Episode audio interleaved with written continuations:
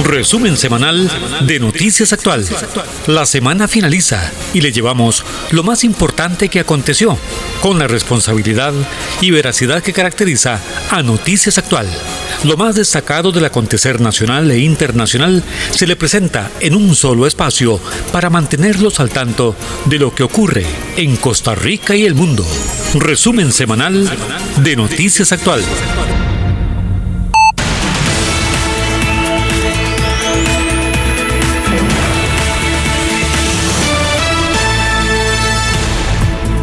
Gracias, buenos días, feliz domingo. Iniciamos el resumen semanal de Noticias Actual que analizó la semana que está por culminar de lunes a viernes.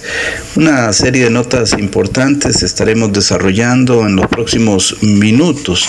Debemos eh, indicar que hay otros temas que pues eh, no vienen en la lectura de las informaciones, sin embargo fueron contemplados en este eh, resumen semanal de Noticias actual. Uno de ellos eh, tiene que ver con la eh, marcha atrás, por decirlo de alguna manera, del gobierno en cuanto a grabar las pensiones, y que eh, acción que fue celebrada en el Congreso, sobre todo por el diputado Eduardo Christian, quien había planteado que no se debía grabar las pensiones, que son utilidades que, pues, que vienen a servir a los trabajadores en su mayoría de edad y que grabarlos pues era un efecto negativo. Finalmente el Poder Ejecutivo eh, dijo no, no lo va a plantear, inclusive se dice que ya informó al Fondo Monetario Internacional que esa parte no va en las condiciones para poder eh, obtener el préstamo inicial de más de 1.700 millones de dólares. Otro de los temas que eh, debemos reseñar es eh, los valores de exportación que tuvo el país a finales de 2020. Solo el mes de diciembre subió en un 16% de acuerdo con COMEX y la promotora de comercio exterior eh, hubo una diversificación de las exportaciones en medio de la pandemia. Eh, consecuencia que hay que eh, celebrar, es positivo para nuestro país y que tiene que ver con parte de ese impulso que requerimos en cuanto a reactivación económica. Un 1.9% fueron mejores las exportaciones en todo el año 2020 en comparación con el 2020. 19. Y otro tema que también reseñamos es el impasse en que ha incurrido el laboratorio Pfizer para la entrega de, de, la vacuna para nuestro país y bueno, y para muchos otros países que han hecho contratos con ellos. Nos referimos por supuesto a la vacuna contra el COVID-19. Unas tres semanas estará evitando el envío mientras hace acomodos, logística y demás indica Pfizer que esto le permitirá tener mayor capacidad de producción eh, al punto de que se prevé una producción de 2 mil millones de vacunas.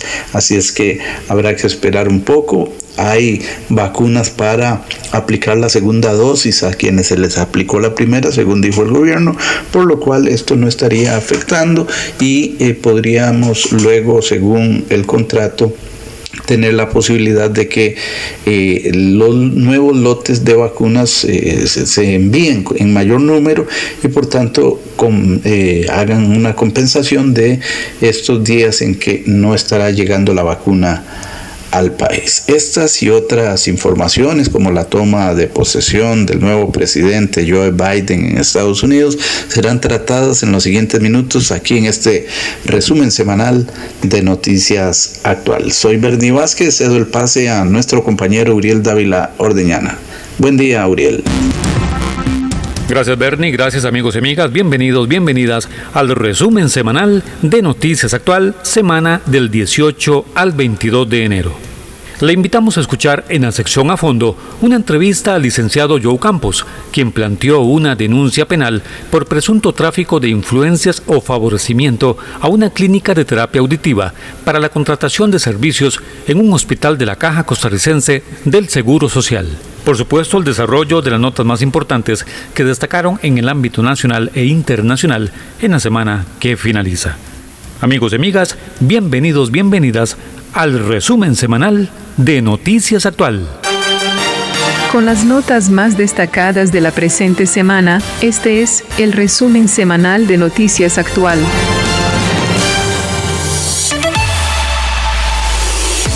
Inició la semana con la polémica ocurrida en el seno de la Corte Plena entre los magistrados Paul Rueda y Álvaro Burgos. El primero manifestó su enfática oposición a ampliar el permiso laboral al actual ministro de Seguridad Pública, Michael Soto, quien se desempeñaba como jefe de planes y operaciones del organismo de investigación judicial. Rueda consideró riesgosa la participación de un funcionario de ese poder en otro que tenga tintes y ribetes políticos, como es el caso de un jerarca en un ministerio, dado que atenta contra la independencia. Mientras tanto, el jurista Burgos consideró que no se debe impedir que siga sirviendo a la patria desde esa posición en el Poder Ejecutivo.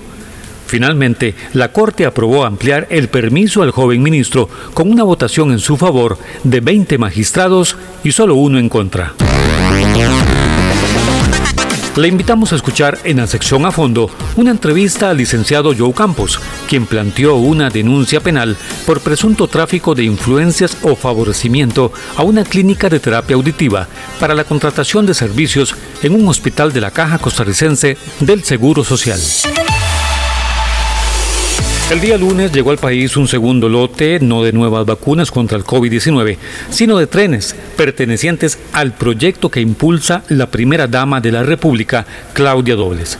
Se trata de cuatro nuevos aparatos a propulsión, con los que se llega a un total de ocho puestos en el suelo nacional y procedentes de la República Popular China nación con la cual también se negoció la parte de capacitación del personal que los va a operar, así como las mejoras en talleres y también en las estaciones. Los restantes vagones ingresarán en abril próximo, según se informó, para su pronta puesta en funcionamiento, pese a las críticas que ha recibido el proyecto en cuanto a su verdadera y urgente necesidad para el transporte colectivo de personas. Con espacio de opinión, noticias, deportes y entretenimiento, esta es Radio Actual 107.1, la FM de Costa Rica. Bueno, y lo que para el presidente y buena parte del gabinete fue motivo de satisfacción por supuestamente tratarse de casi un logro heroico, para otros no fue más que un cúmulo de gastos menos malos para el país se trata de los resultados de las estimaciones macroeconómicas del año recién pasado, dadas a conocer esta semana que finaliza.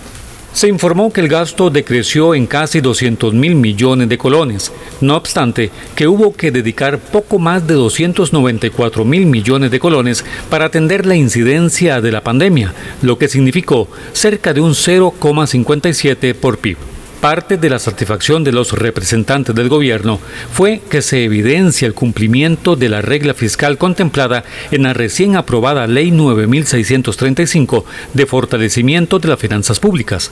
El gasto corriente que se refiere al pago de salarios de los empleados públicos, gasto para el mantenimiento de las oficinas públicas, su logística y otras, crecieron a diciembre pasado en 1,5% del PIB mientras que un año antes, sin pandemia, fue de 9,44%, lo que implica un gasto menor comparativamente de más de 225 mil millones de colones.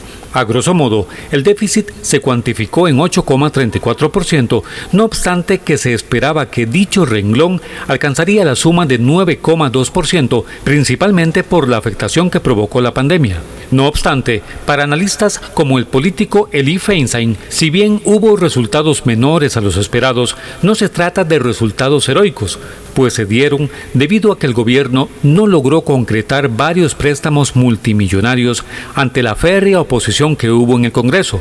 De lo contrario, se hubiera rebasado las cifras alcanzadas. También indicó que al país no le conviene que el gobierno siga con la tendencia de gastar más de los ingresos que generan. Domingos a las 9 de la mañana, una cita con el resumen semanal de Noticias Actual, con las notas que destacaron a nivel nacional e internacional. La frecuencia 107.1 Radio Actual, la FM de Costa Rica. El día martes el Congreso aprobó el primer presupuesto extraordinario de este año, enviado por el Poder Ejecutivo. Se trata de un monto cercano a los 40.500 millones de colones para comprar más vacunas contra el COVID-19. Los legisladores que conforman la Comisión de Asuntos Hacendarios ya habían dictaminado afirmativamente el proyecto y en esa fecha se le dio primer debate en plenario con una votación de unanimidad con 45 votos a favor. Dichos recursos permitirán adquirir 640 mil nuevas dosis que se suman a las solicitadas en diciembre anterior por un monto cercano de los 7.200 millones de colones. Le invitamos a escuchar en la sección a fondo una entrevista al licenciado Joe Campos, quien planteó una denuncia penal por presunto tráfico de influencias o favorecimiento a una clínica de terapia auditiva para la contratación de servicios en un hospital de la Caja Costarricense del Seguro Social. También durante el día martes, los diputados aprobaron la elección del conocido exdiputado y miembro de la Junta Directiva de la Caja Costarricense del Seguro Social, Bernal Aragón, quien también tuvo alto cargo en la Clínica Bíblica como subcontralor de la República. Obtuvo 31 votos a favor y acompañará a la Contralora Marta Acosta, quien fue reelecta el año pasado para ocupar durante ocho años más ese puesto. Con espacio de opinión, noticias, deportes y entretenimiento, esta es Radio Actual 107.1, la FM de Costa Rica.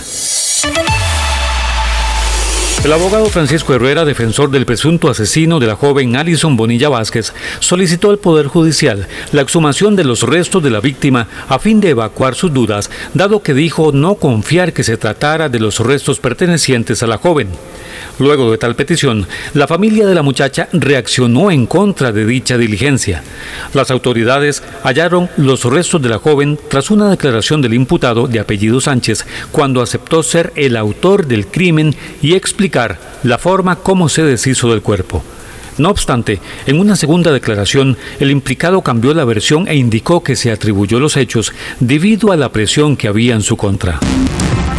Domingos a las 9 de la mañana, una cita con el resumen semanal de Noticias Actual, con las notas que destacaron a nivel nacional e internacional.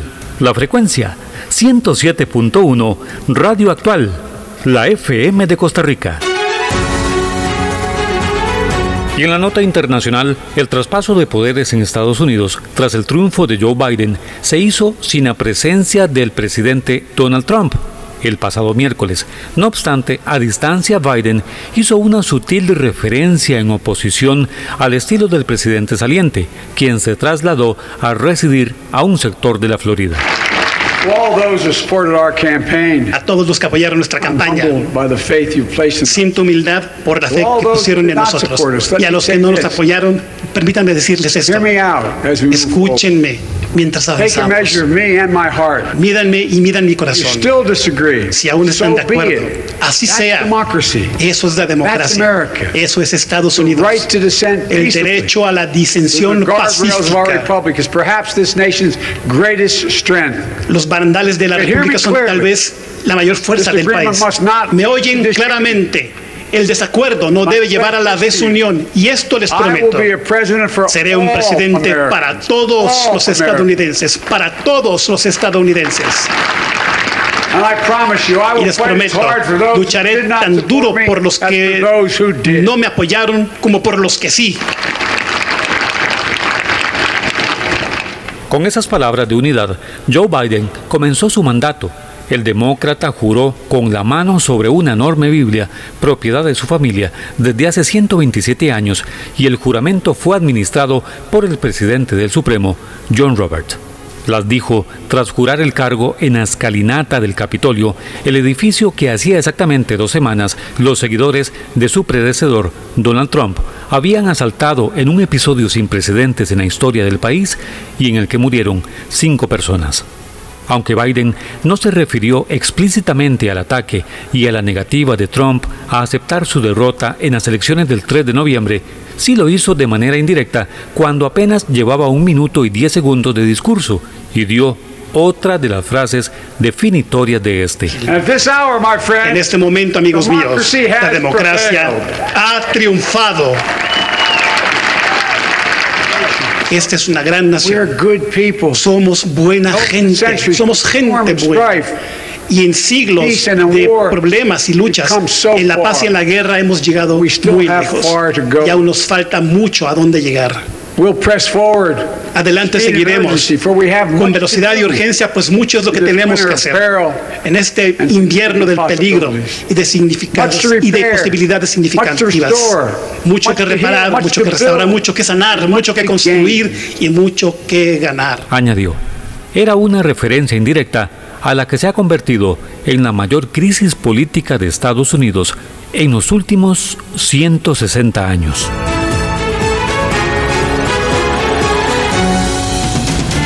Resumen semanal de Noticias Actual 107.1 FM.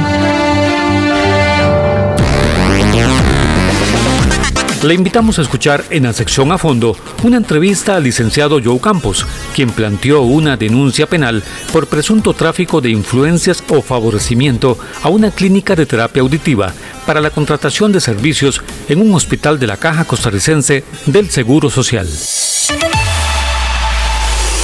Entre tanto, en nuestro país siguen provocando preocupación las intoxicaciones por metanol. En lo que va del mes, se han registrado al menos 10 muertes por esa causa tras el consumo que se hace de una variedad de guaros que se introducen de manera ilegal al país o son alterados para su comercio. Las autoridades continúan efectuando inspecciones. Ya han visitado 28 locales y decomisado una importante cantidad de producto, pero pese a ello, continúan apareciendo los casos, la mayoría de ellos cuando los afectados ingresan delicados a los hospitales.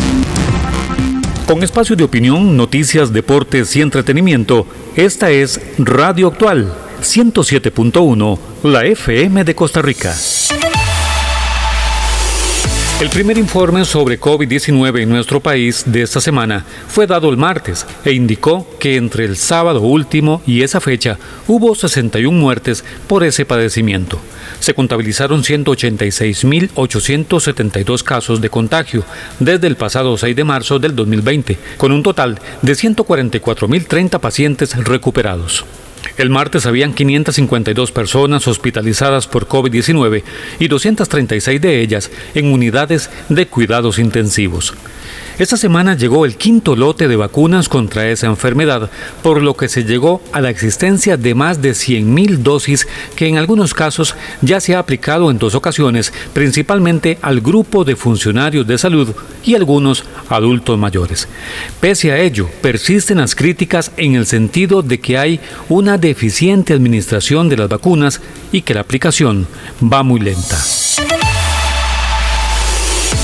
Un enfático llamado de atención hizo la Fiscalía Adjunta de Narcotráfico y Delitos Conexos al Ministerio de Agricultura tras conocerse que el INTA, que es el Instituto Nacional de Innovación y Transferencia adscrito a esa cartera, cosechó varias plantas de cáñamo de cannabis para su experimentación.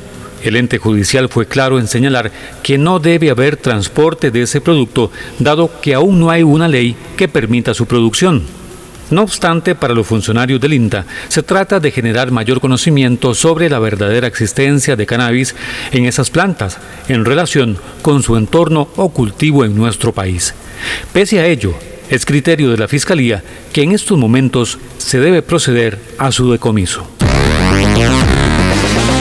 Le invitamos a escuchar en la sección a fondo una entrevista al licenciado Joe Campos, quien planteó una denuncia penal por presunto tráfico de influencias o favorecimiento a una clínica de terapia auditiva para la contratación de servicios en un hospital de la Caja Costarricense del Seguro Social. Bueno, y el día viernes la misión técnica del Fondo Monetario Internacional FMI y el equipo económico y financiero nacional llegaron a un acuerdo para que esa entidad financiera internacional facilite servicios financieros ampliados, o sea, el préstamo de 1.750 millones de dólares para colaborar con los esfuerzos por la sostenibilidad y estabilidad de las finanzas públicas en nuestro país. La propuesta avalada por Manuela Goretti, jefa de la misión, enfatiza en una significativa reducción del gasto público.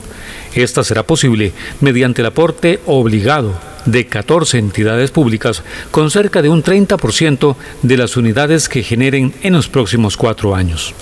También se crea un impuesto para las residencias de lujo, todo ello para producir un recorte de cerca de un 60% de los recursos necesarios, mientras que se generarán recursos con otras medidas en el orden de un 40%.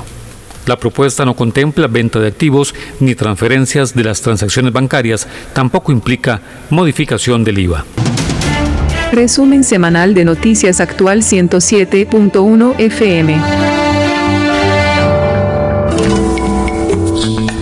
Ya en Costa Rica, el amargo sueco bitter, extracto de hierbas suecas.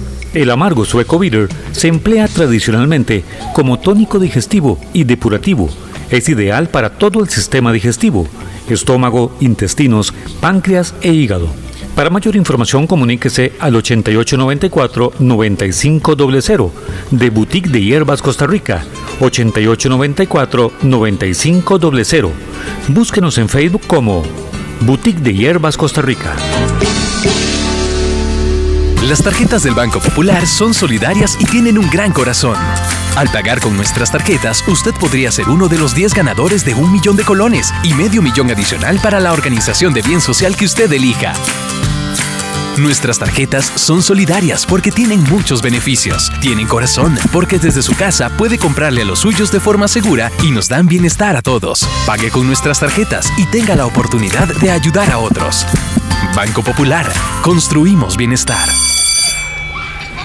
Hola Felipe, qué alegría volver a verte. Hola Emma, juntos de nuevo en la escuela.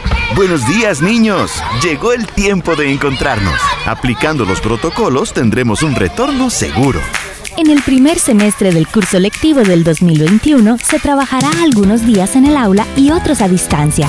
Para saber los horarios y los días en que cada estudiante debe asistir a clases, infórmese en el centro educativo a partir de la primera semana de febrero. Mientras continúe la emergencia sanitaria, el MEP respetará la voluntad de las familias que decidan que sus hijos e hijas continúen con la educación a distancia. Un mensaje de USAID, UNICEF, Ministerio de Salud y MEP. Resumen semanal de Noticias Actual. A fondo, la opinión de nuestros invitados en los temas de actualidad. A fondo. Comentarios, artículos editoriales, análisis y discusiones en A fondo.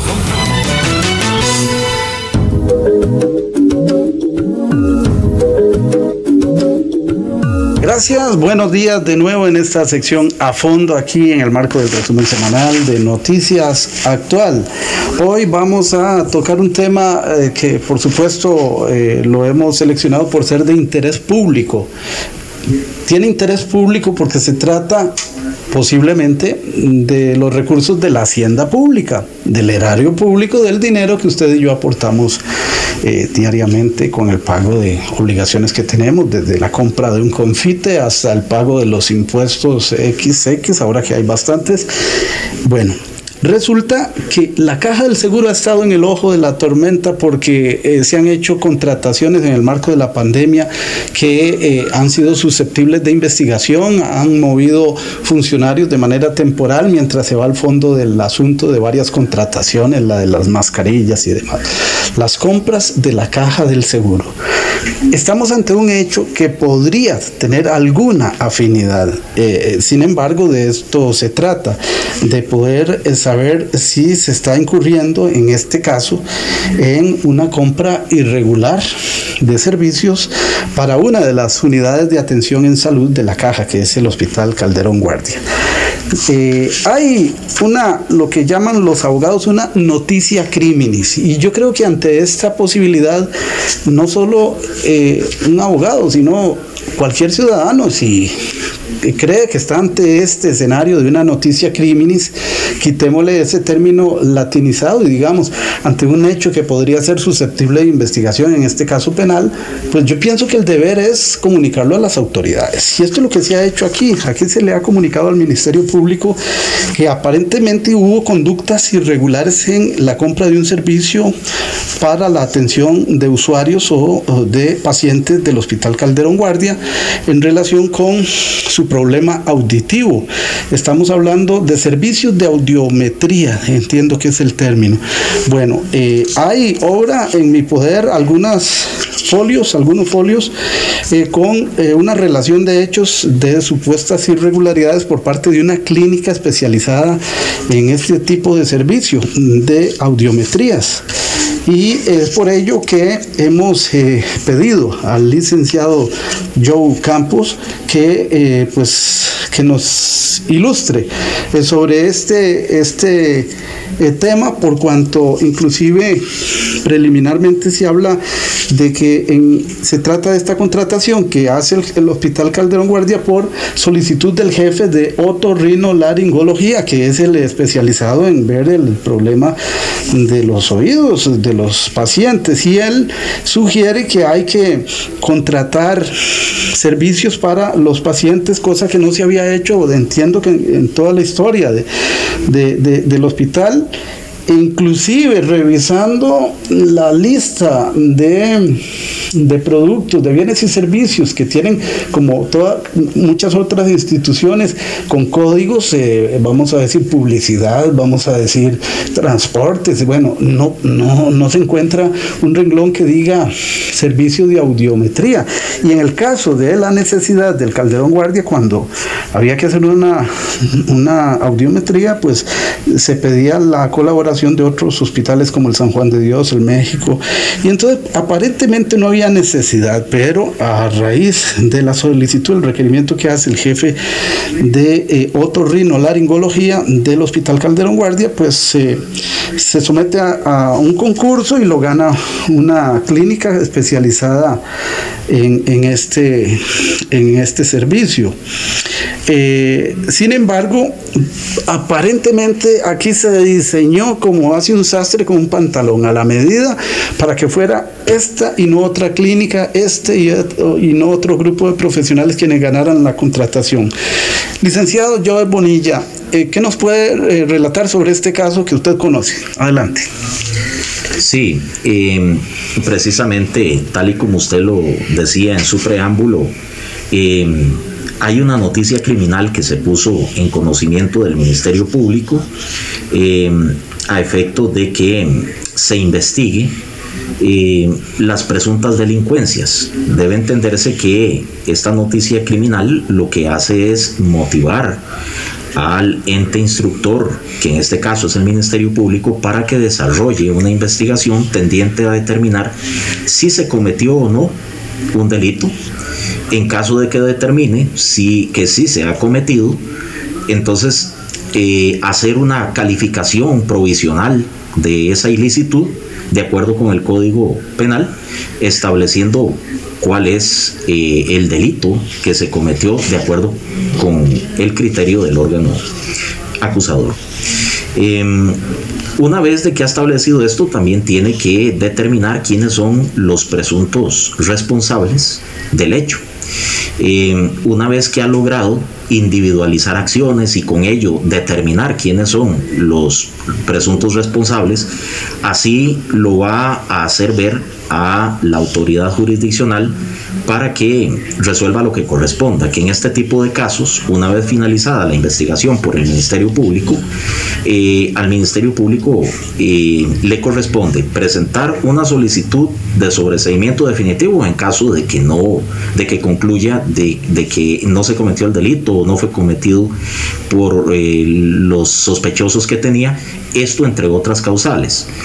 O bien solicitar una desestimación en caso de que tenga otros supuestos. En el primer caso se cerraría definitivamente la causa, en el segundo no definitivamente, a no ser de que ocurra la prescripción y podría reabrirse. Y la tercera posibilidad que tiene el Ministerio Público es para eh, solicitar eh, presentar una acusación con solicitud de apertura a juicio y cualquiera de las tres solicitudes va a ser ante el juez penal competente. Sí, licenciado, ok, estamos hablando ahí de procedimientos. Ahora, sobre el caso concreto, ¿usted eh, qué conoce? Sobre el caso concreto, la investigación está iniciando, se encuentra en un proceso de investigación eh, por parte del Ministerio Público, razón por la cual eh, no se puede ahondar en detalles, eh, no se puede dar una información pormenorizada porque esto podría entorpecer las investigaciones. sin embargo, lo que le puedo decir es que sí se está investigando una situación donde se consideró que eh, en el hospital eh, Calderón Guardia este, no se procedió como, como en otros aspectos. Por ejemplo, que cuando eh, no se cuenta con equipo, entonces se remiten a los pacientes a otros hospitales, como ha ocurrido cuando se requieren servicios de TAC o servicios de rayos X, cuando los equipos están malos. Entonces lo que se hace es eh, no brindar el servicio del todo, sino por el contrario, darle un buen, un buen servicio al usuario y remitirlo a otros hospitales donde existen en ese momento los servicios vigentes y con equipo eh, adecuado en funcionamiento.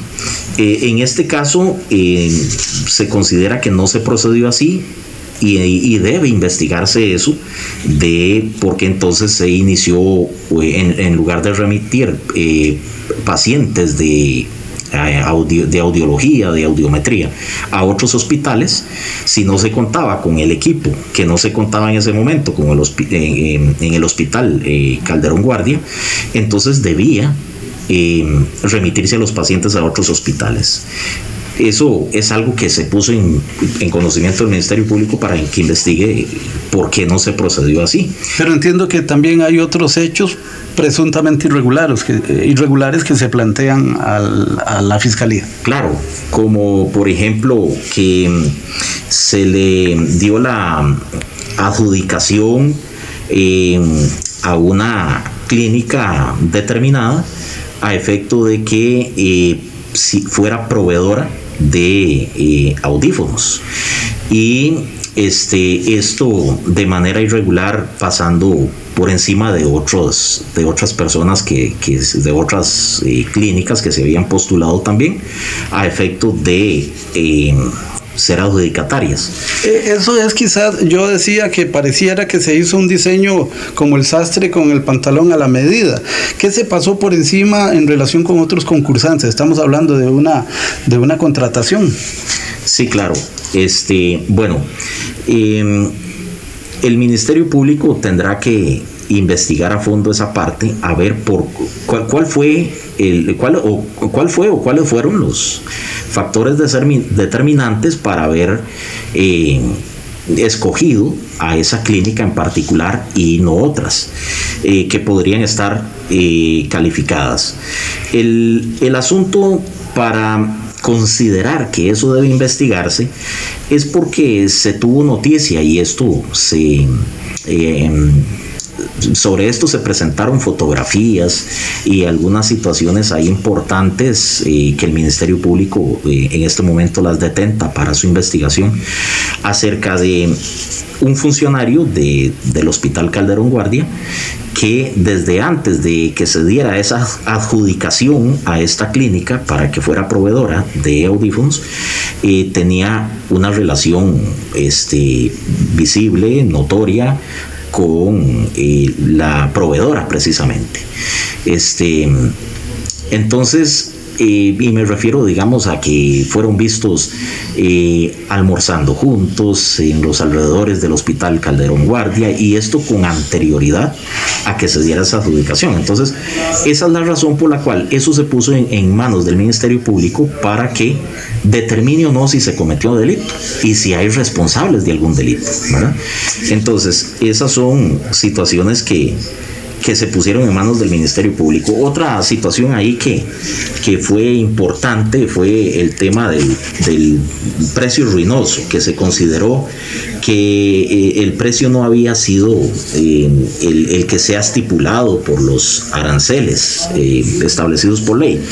Entonces esa es otra situación que se puso en conocimiento del Ministerio Público, una aparente ventaja indebida este porque toda esta situación de, de, los otros proveedores que estaban eh, postulándose o concursando para conseguir esa adjudicación, ¿qué fue lo que sucedió que ellos no calificaron? Eso habría que determinarlo el Ministerio, Público como ente encargado.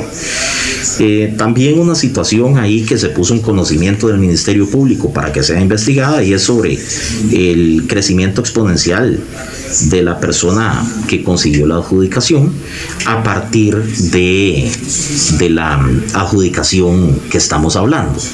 Crecimiento económico, mayores ingresos en un ciclo, en un año. Y mayor facturación, mayor facturación. Entonces, eh, toda esa situación es lo que el Ministerio Público debe investigar. Este, y también eh, si hay intereses personales que indebidamente, eh, ilícitamente, fueron factores determinantes para la adjudicación. Eso es lo que se ha puesto en manos del Ministerio Público para que investigue. Es decir, una vez que ese, esa información llegó a la fiscalía, licenciado, hay diligencias, hay que, hay que analizar esas pruebas, pero ¿ha habido alguna diligencia en el hospital, por ejemplo? ¿Se le ha tomado declaración al funcionario que fue el que catapultó, eh, el que creó o el que dijo que había una necesidad de contratar y que por primera vez en la historia eh, eh, que hacer posible que el Hospital Calderón Guardia eh, desarrollara audiometrías, ¿verdad? Es decir, se le ha llamado, o, sé que me va a decir eh, todavía no se ha llegado a esa etapa, inclusive eh, haciendo consulta al Ministerio Público está contraignorado, no se sabe a quién endilgarle los hechos todavía, pero quizás falta un poco de celeridad en esto, porque estamos hablando de que estos hechos ocurrieron inclusive antes de la pandemia, 2017. Sí, es correcto. Y toda esta situación, a diferencia del tema que usted en su preámbulo indicaba sobre lo de las mascarillas y todo eso, esta es una situación que se dio antes del, tema de la pandemia. Entonces, desde aquel momento que se solicitó la investigación, el Ministerio Público ha venido avanzando conforme a sus posibilidades. Hay que entender que se trata de una fiscalía de, la capital que generalmente tienen mucho trabajo, eh, tienen muchos casos que manejar y em, en, en, esta situación le puedo decir que como las investigaciones en este momento son secretas, pues no se sabe hasta dónde han avanzado. Lo que pasa es que ha sido eh, voz popular a nivel intrahospitalario que se comente que ya eh, ha habido algún avance en la investigación. Este, pero no, no se sabe exactamente qué es lo que el Ministerio Público ha logrado recabar intrahospitalario, es decir, eh, eh, en Corrillos del Hospital Calderón Guardia se habla de este tema. Sí. De este caso. Correcto, así es. ¿Y cuál es su participación en el caso ya profesionalmente? Profesionalmente yo eh, presenté la denuncia con la doctora que tuvo interés en presentar la noticia criminal ante el Ministerio Público. Estamos hablando de otro de los proveedores. Así es que, concursó y, me imagino que considera que, estaba en posibilidad de ganar el contrato y no lo ganó, supongo. Exactamente, y esa es una de las situaciones que por su eh, eh, posibilidad de informarse a nivel interno sobre este tema, por tratarse de la profesión de ella, eh, podría detectar qué, es irregular y qué no, podría presumir que pudo haber sido delictuoso y que no, y es una decisión eh, de esta persona ponerlo en manos del Ministerio Público para que sea investigada. Esto es una situación que hay que considerar, que todo ciudadano que considere que se ha cometido un delito puede presentar una denuncia ante el Ministerio Público a fin de que se determine si se cometió un hecho o no, esto de acuerdo con el artículo 41 de la Constitución Política. Creo que más bien es un deber, ¿verdad?, de todo ciudadano, porque de lo contrario estaría casi que ocultando la posibilidad de que se esclarezca un hecho. Correcto, correcto. También, aparte de ser un derecho, eh, es, es un deber cívico que toda persona tiene de informar a las autoridades jurisdiccionales autoridades policiales y en este caso el Ministerio Público, que fue una denuncia directa, sobre los hechos delictuosos que tenga conocimiento. Estamos conversando con el doctor, perdón, con el licenciado, no sé si sos doctor en Derecho, pero eh, con el abogado eh, John Campos. Eh, de acuerdo con su experiencia, Lick, aquí hay, hay dolo. Bueno, solo hay una forma de cometer las ilicitudes que se denunciaron y es dolosamente. Hay eh, figuras penales que se pueden cometer con culpa. Em, lo que pasa es que en este caso las ilicitudes que eh, se han indicado como presuntas, como posibles, eh, no hay ninguna que se pueda cometer de manera culposa. Culposa, permítame, disculpe que atraviese aquí, doloso, más bien culposo, cuando el licenciado habla de culposo es cuando se comete un acto pues que infringe la ley pero es accidental, que, que no fue planeado. En este caso lo que le puedo sobreentender es que, que aquí hubo una ilicitud eh, planificada, casi que una asociación ilícita, licenciado.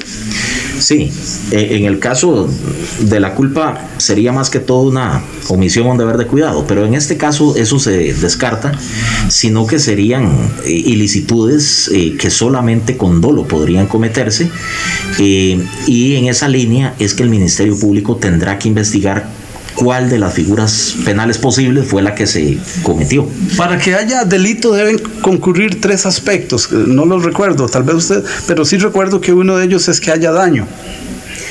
Eh, sí, hay delitos que se requiere que exista un perjuicio patrimonial.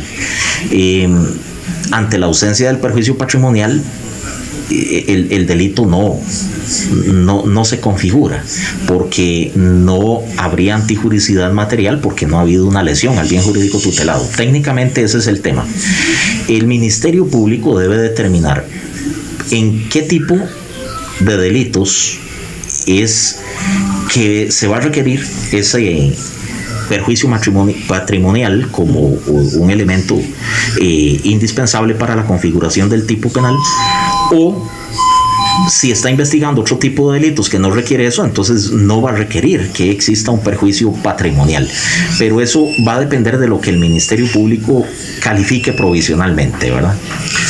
Bien, eh, licenciado, yo creo que esto apenas comienza. Habrá que dar tiempo también, como lo decía usted, eh, yo me lo imaginaba de esta manera, el escritorio cargado de expedientes. Bueno, ahora estamos en era digital, pero así ha sido el Ministerio Público Josefino siempre. Eh, desbordan los casos y son pocos los fiscales. Sin embargo, este tema, repito, de la supuesta contratación o sí, diseñada para que la ganara un proveedor X y lesionando en este caso evitando que otros concursantes, proveedores del Hospital Calderón Guardia pudieran eh, estar en igualdad de condiciones. Es que esto es eminentemente administrativo también, licenciado. Sí, claro. Paralelamente, en, en la Caja Costarricense del Seguro Social se lleva un procedimiento administrativo que no necesariamente debe tener el mismo resultado que un proceso penal. Hay, hay procedimientos administrativos que se resuelven de una manera muy diferente a como se resolvió en lo penal, eh, porque son sedes totalmente diferentes y una no depende de la otra. Además, mucho va a estar dependiendo del tipo de elementos probatorios que tenga una entidad u otra, ¿verdad? En este caso, eh, la Caja Costarricense de Seguro Social y el, Ministerio Público. Claro. Bien, vamos a ir cerrando por hoy en esta sección a fondo por razones de tiempo, pero este tema apenas comienza. La investigación está casi que en ciernes y eh, tiene varias aristas, licenciado Campos, porque estamos hablando también, empezamos hablando de audiologías, de audiometrías, con profesionales en ese campo que están adscritos, supongo, agremiados a un colegio. ¿Qué dice el colegio de terapistas, entiendo, terapeutas, perdón. Eh, ¿Usted ha tenido algún tipo de comunicación con ellos? No, no he tenido comunicación con ellos. Eh, ellos son los que establecen, eh, digamos, este tipo de, de, aranceles, ¿verdad? Que existen para establecer cuándo hay un precio desleal o ruinoso y cuándo no, cuando no existe. Este, entonces, toda esta situación, eh, la participación, digamos, de, de, un colegio de agremiados sería para comunicar el tipo de arancel que va a regir a partir de, un momento determinado, ¿verdad? Este, no conozco eh, detalles acerca de que este colegio haya tenido una participación activa en todo este proceso. Pero además de, no creo que un colegio vaya a estar nada más para decir cobre tanto. Eh, ¿Y la parte ética? Sí, claro. Eh, ante una noticia de este tipo, ellos siguen un procedimiento administrativo, pero desconozco detalles de, de procedimientos que ellos hayan este, realizado con colegio. Eso eh, más bien nos estimula más, licenciado John Campos, a, a, seguir este tema, porque a nosotros, desde el punto de vista de la comunicación, periodísticamente nos interesa saber qué dice el Colegio de Terapeutas. Eh, es decir, porque este país está cargado de corrupción y en este caso no estoy diciendo que haya corrupción porque está bajo investigación, pero si hay sentencia en firme con cosa juzgada, sería un caso más que se suma a esta ola de corrupción que tiene este país mal. Y yo creo que esto de asunto de las finanzas públicas y demás, en buena parte tiene que ver con esas mentes, no sé si asociadas de manera ilícita o individualmente, poderosas, que a través de muchas décadas le han estado carcomiendo, carcomiendo y carcomiendo a este país, licenciado.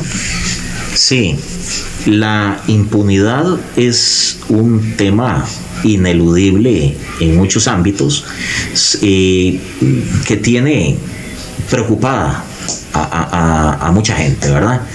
Este, ahora, no debemos satanizar esto. A veces la impunidad puede venir no por porque haya corrupción, sino eh, por una falta de elementos probatorios. Eh, porque las personas no cumplen con el deber cívico de atestiguar cuando tienen que hacerlo. Eh, si queremos sentencias eh, justas, debemos darle la información correcta a quien va a juzgar, así de simple. Y si las personas lo que hacen es ocultar eh, información que era importante para que un caso se resolviera, ya sea callándola o del todo presentándose a decir, mire, yo conozco sobre esto y quiero declarar, entonces no se va a llegar a nada y eh, todas las personas estarían contribuyendo a que haya impunidad. Este, podría ser que exista impunidad por otros temas como desidia, este, eh, podría ser por muchas razones, sin embargo, eh, debemos ser positivos y no satanizar todo, porque eh, el hecho de, de, de, que se presente una denuncia no es que siempre va a poder obtenerse un resultado positivo. Muchas veces no se obtiene por diferentes razones y no es responsabilidad ni de la policía, ni del Ministerio Público, ni de los jueces. Simplemente son muchas las variables que entran en juego a la hora de que se realiza un proceso penal. Eh, y, y, en espera de un resultado. Agradecerle al licenciado John Campos su participación eh, en, esta, eh, en este tema. Pues él es el autor de la denuncia con base en una solicitud que le hiciera una cliente suya, como indicaba, una aspirante también a esa contratación. Eh, por nuestra parte, creo que es nuestro deber. Vamos a seguir el tema. Vamos a saber qué dice el Colegio de Terapeutas y, y demás, ver que, cómo se va configurando el procedimiento y si se eleva a una etapa superior. Licenciado, de nuevo, muchas gracias por concurrir aquí a Noticias Actuales en la sección a fondo. Con todo gusto, buenas tardes. Bien, eh, vamos a continuar con más eh, aquí en el resumen semanal de Noticias Actual. Adelante, don Uriel Dávila Ordeñana. Resumen semanal de Noticias Actual 107.1 FM. Las tarjetas del Banco Popular son solidarias y tienen un gran corazón. Al pagar con nuestras tarjetas, usted podría ser uno de los 10 ganadores de un millón de colones y medio millón adicional para la organización de bien social que usted elija. Nuestras tarjetas son solidarias porque tienen muchos beneficios. Tienen corazón porque desde su casa puede comprarle a los suyos de forma segura y nos dan bienestar a todos. Pague con nuestras tarjetas y tenga la oportunidad de ayudar a otros. Banco Popular. Construimos bienestar. Hola, Felipe, qué alegría volver a verte. Hola Emma, juntos de nuevo en la escuela. Buenos días niños, llegó el tiempo de encontrarnos. Aplicando los protocolos tendremos un retorno seguro. En el primer semestre del curso lectivo del 2021 se trabajará algunos días en el aula y otros a distancia.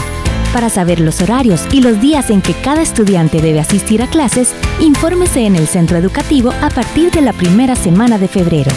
Mientras continúe la emergencia sanitaria, el MEP respetará la voluntad de las familias que decidan que sus hijos e hijas continúen con la educación a distancia. Un mensaje de USAID, UNICEF, Ministerio de Salud y MEP. Ya en Costa Rica, el amargo sueco bitter, extracto de hierbas suecas. El amargo sueco bitter se emplea tradicionalmente como tónico digestivo y depurativo. Es ideal para todo el sistema digestivo, estómago, intestinos, páncreas e hígado. Para mayor información comuníquese al 8894-9500 de Boutique de Hierbas Costa Rica, 8894-9500. Búsquenos en Facebook como Boutique de Hierbas Costa Rica. Resumen semanal de Noticias Actual.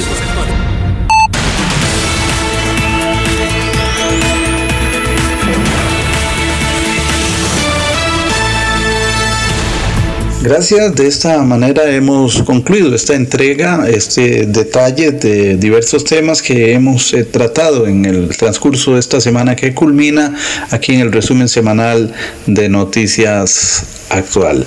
Temas importantes como fue el tocado en a fondo que eh, nos comprometemos, es nuestro deber a seguir indagando, a darle seguimiento a un tema tan importante porque eh, si bien estimamos la caja a la caja costarricense de seguro social por ser una entidad que en tiempos como este de la pandemia ha evidenciado eh, su efectividad y la necesidad de contar con esta entidad y eh, el hecho de que ocurran situaciones aparentemente irregulares, pues habrá que auscultarla para, eh, pues para, para definir, es decir, si eh, hay un puntito negro en una olla con leche blanca, pues hay que eliminar el puntito negro. Si hay varios puntitos negros, pues eliminar esos puntos negros.